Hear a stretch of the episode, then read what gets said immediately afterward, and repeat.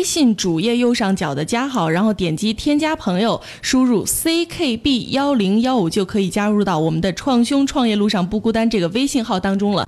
各位创业者朋友们，各位听众朋友们，大家晚上好，欢迎收听咱们的创客帮节目哈。那今天我们为大家请到的这位嘉宾，他是郑和岛重庆岛林机构秘书长、重庆合益控股董事长周胜军先生。我们让周先生先跟大家打个招呼。大家晚上好，嗯，主持人好。那说到这个这次举办的这个活动哈，我我感觉很好奇的就是这回聚焦的是人工智能领域，为什么把这个人工智能领域作为这次活动的聚焦点呢？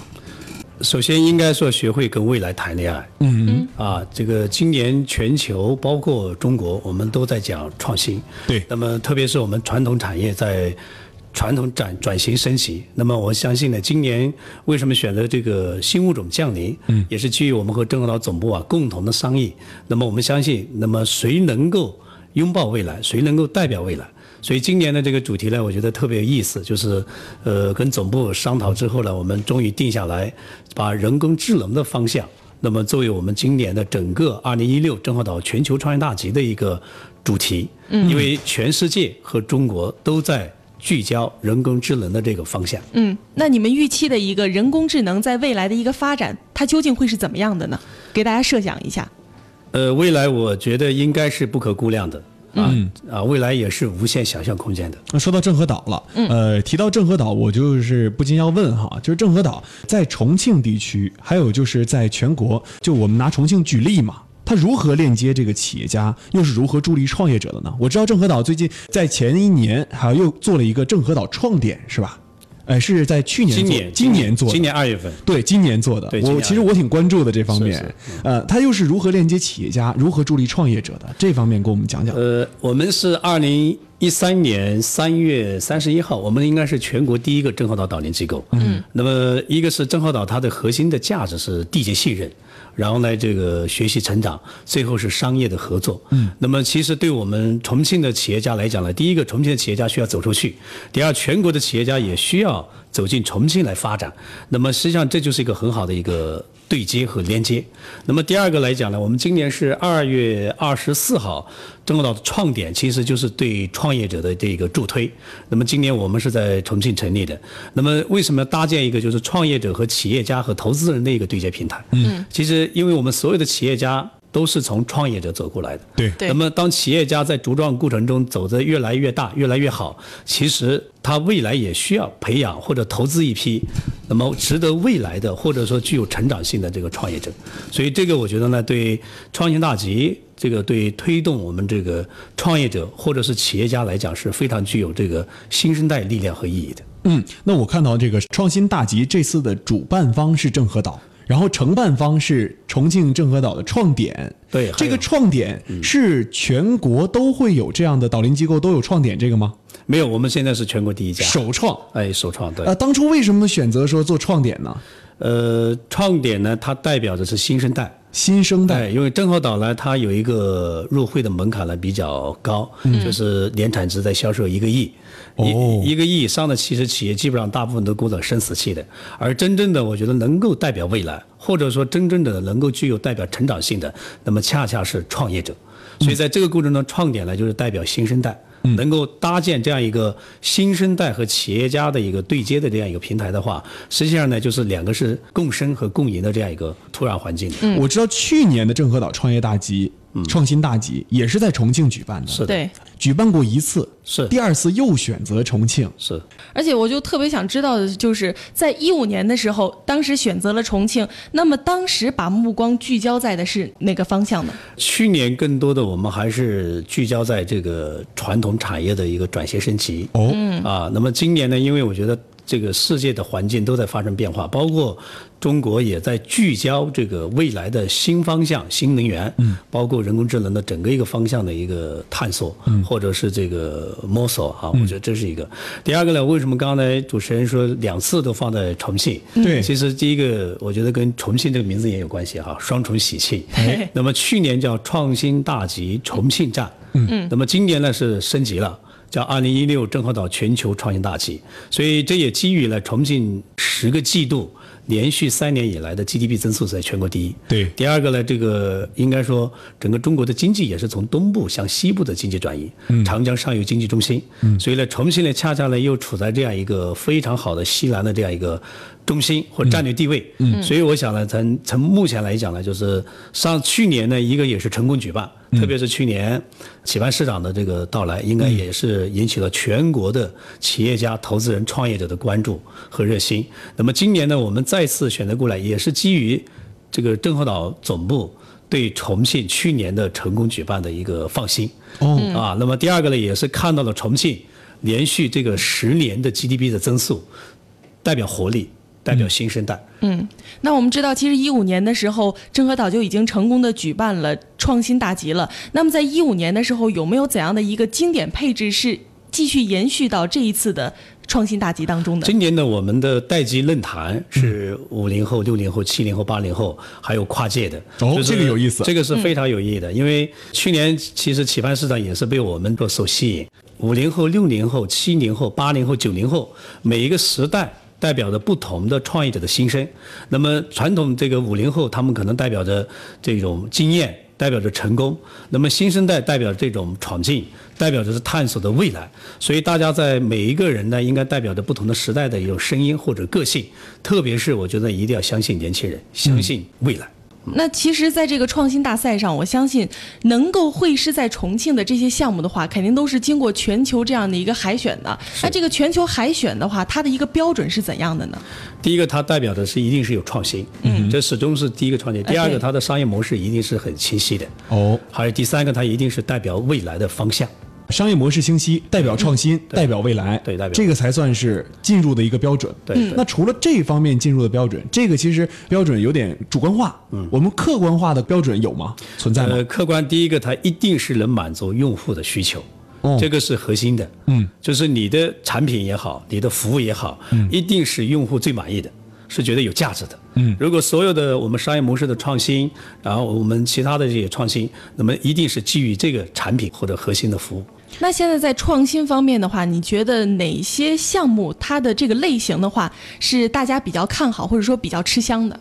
健康，然后健康领域。对健康。领域，然后这个包括科技领域，嗯，然后还有这个包括现在人工智能领域啊，嗯。这个我们现在像今年我们的邓波，哦。去年也是在创业大集赢得了总总哎第一名，头盔，哎头盔，哎，就是骑自行车的那个。对对对哎这个这个其实跟当可以跟大家讲讲。当时这个应该演讲完了之后拿到总冠军第一名，第二应该是没过几天吧，好像就到了将近八千万的爱龙融资。哦，对对，所以今年郑波也会继续带重庆来啊，他其实就是看到重庆带给他的这个机遇，对。嗯，然后并且到重庆之后，呃，因为项目好，所以投资人也看得到。对，我看这次请了好多的大牌的投资人哈。那我们接着聊一聊，说重庆为什么这些人愿意到重庆来？重庆在这个创业创新的版图上占据着怎样一个位置？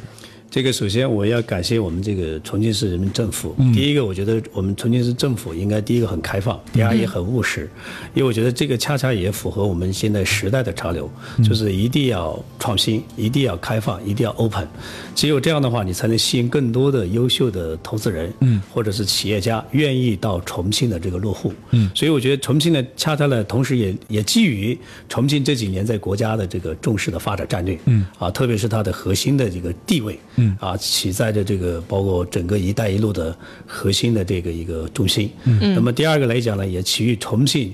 这几年，这个有我们拥有这三千多万的人口的这样一个体量，嗯，那么第二个重庆呢也是非常源于重庆这种性格哈，特别有耿直，有这种泼辣的一面，也代表着活力和激情，嗯对所以我觉得这些都还是非常吸引全国的这个企业家和投资人愿意到重庆。其实我本人也是被吸引到重庆，这个重庆的创新热潮确实现在很棒。嗯，重庆一共有四百七十多家的众创空间，对是全国最高的。那这些众创空间其实都在为重庆的整个的创业创新去助力。那我们看到本次的这个创新大集，我们为这个创业者助力的时候，也请到了很多的投资人。那这个投资人、创业者能够真实的与他们进行交流和沟通吗？呃，我们九月九号的晚上安排了一个创投晚宴，哦，就是封闭式的、私密性的，就是对于那些，因为这次我们是在全球海选了四十四十个项目，九月十号的下午是一个总决赛。那么投资界，那么重重庆呢，其中包括我们的这个一一天使的这个创始人熊新祥也会作为大赛的这个重庆唯一的一个投资界评委啊。那么其他的评委都是来自全国的。那么所有的全国海选的这个四十个项目都是精挑细选，嗯，啊，在各个领域都是非常优秀的。像这个这批人能够从海选里面到这一步，他其中也是要对项目进行深入的考察之后才能走过来的，是吧？是。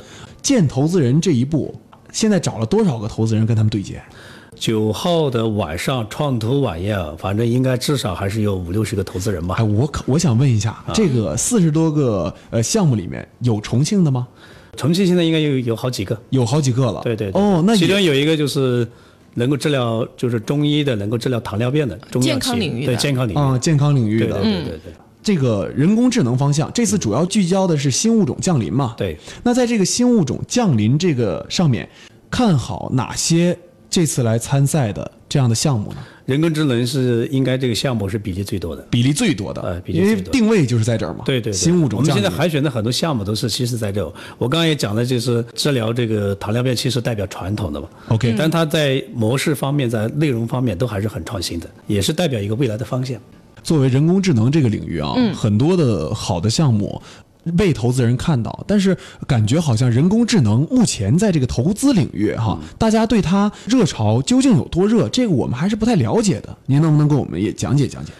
首先，它是一个趋势；第二个，也是一个未来。目前大家在很多时候找不到方向，或者是在传统产业升级的这样一个基础上，我觉得应该说人工智能首先能够给大家就是对未来的一个探索的信心。嗯，我觉得这个是非常重要的。能不能说这个人工智能其实就是那本书上写的“从零到一”呢？对，就是美国的投资人更看重的投资方向。是，其实我们在国内看这个人工智能，感觉好像发力还是比较晚的。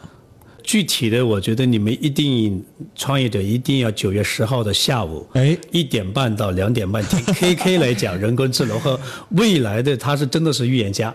所以今天我讲的呢都没有 KK，肯定凯文凯利讲的最好。这次活动能够请来凯文凯利这边过来，对，是下了很大的功夫了。刚好呢是机缘，呃，因为他九月八号到我们武汉，刚好呢我们也基于这次的机缘。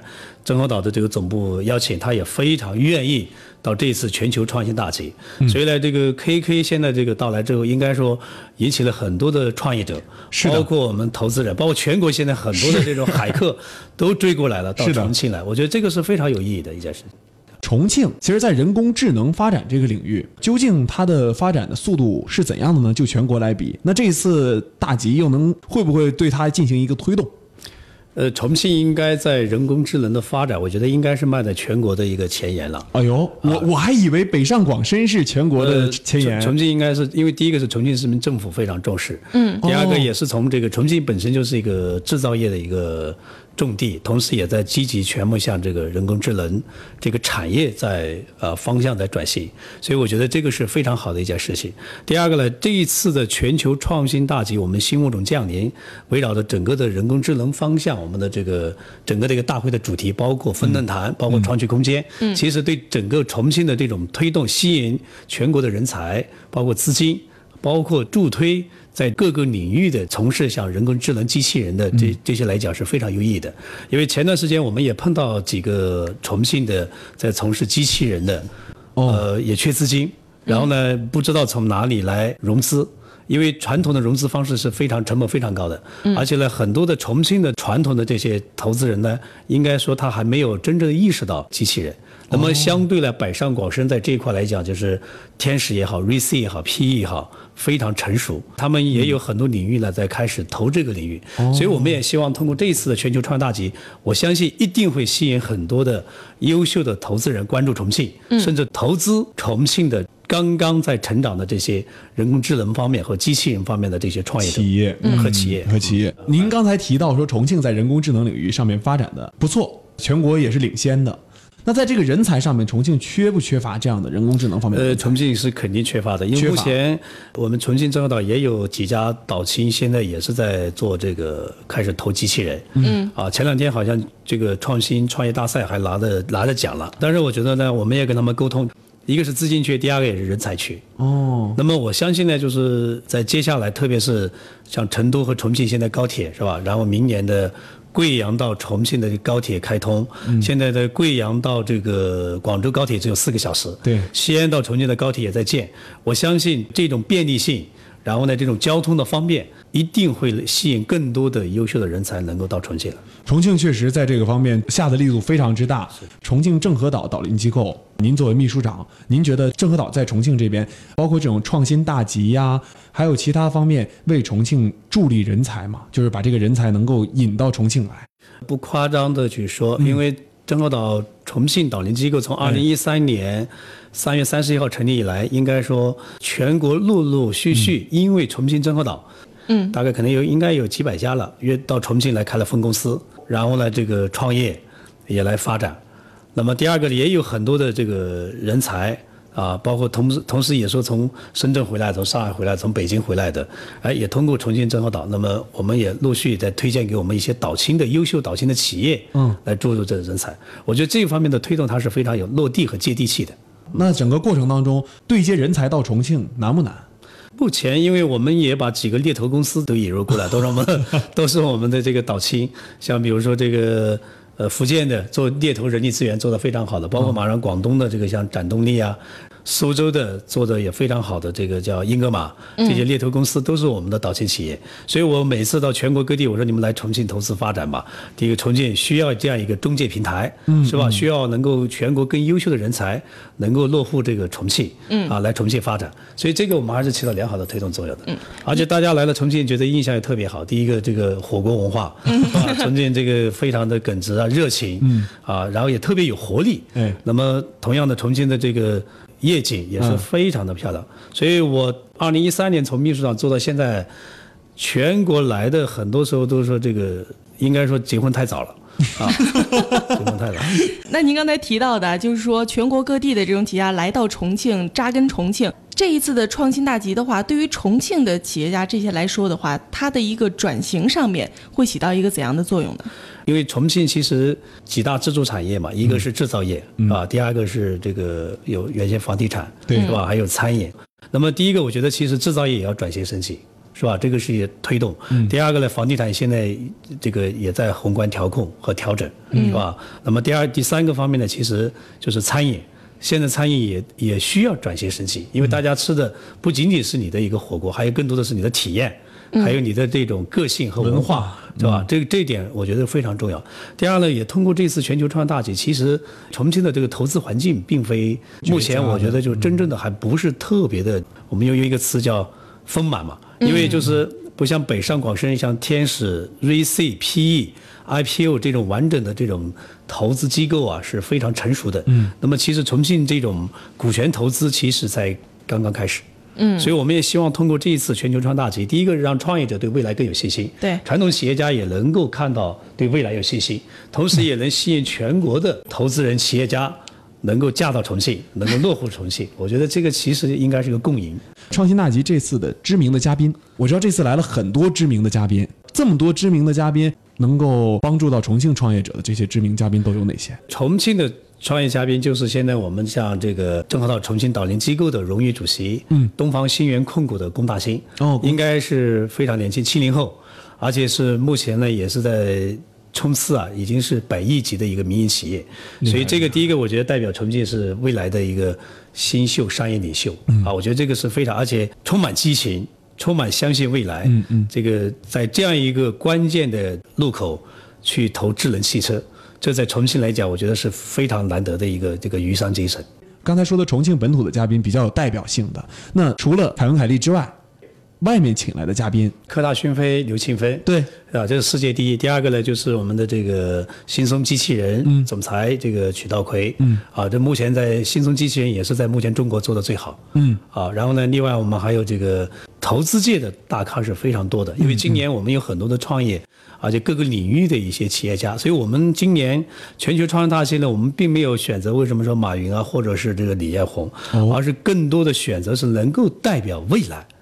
因为曾经的马云、曾经的李彦宏、曾经的马化腾都不被人看好，但是他们今天都成为了这个各个领域的巨人。他们都代表所以我们的全球创业大集，我们是在寻找能够代表未来的国王，嗯，和未来谈恋爱。所以这是我们今年呢，我们的这个方向。所以为什么把凯文卡利请过来？第一个是对未来，因为所有的人我们都要相信未来，未来是没法去阻挡的。嗯啊，第二个来讲，我们所有的今年请的这个所有的这些投资人、企业家，还有这些创业者，一定是跟我们今年新物种降临、人工智能的方向有关的。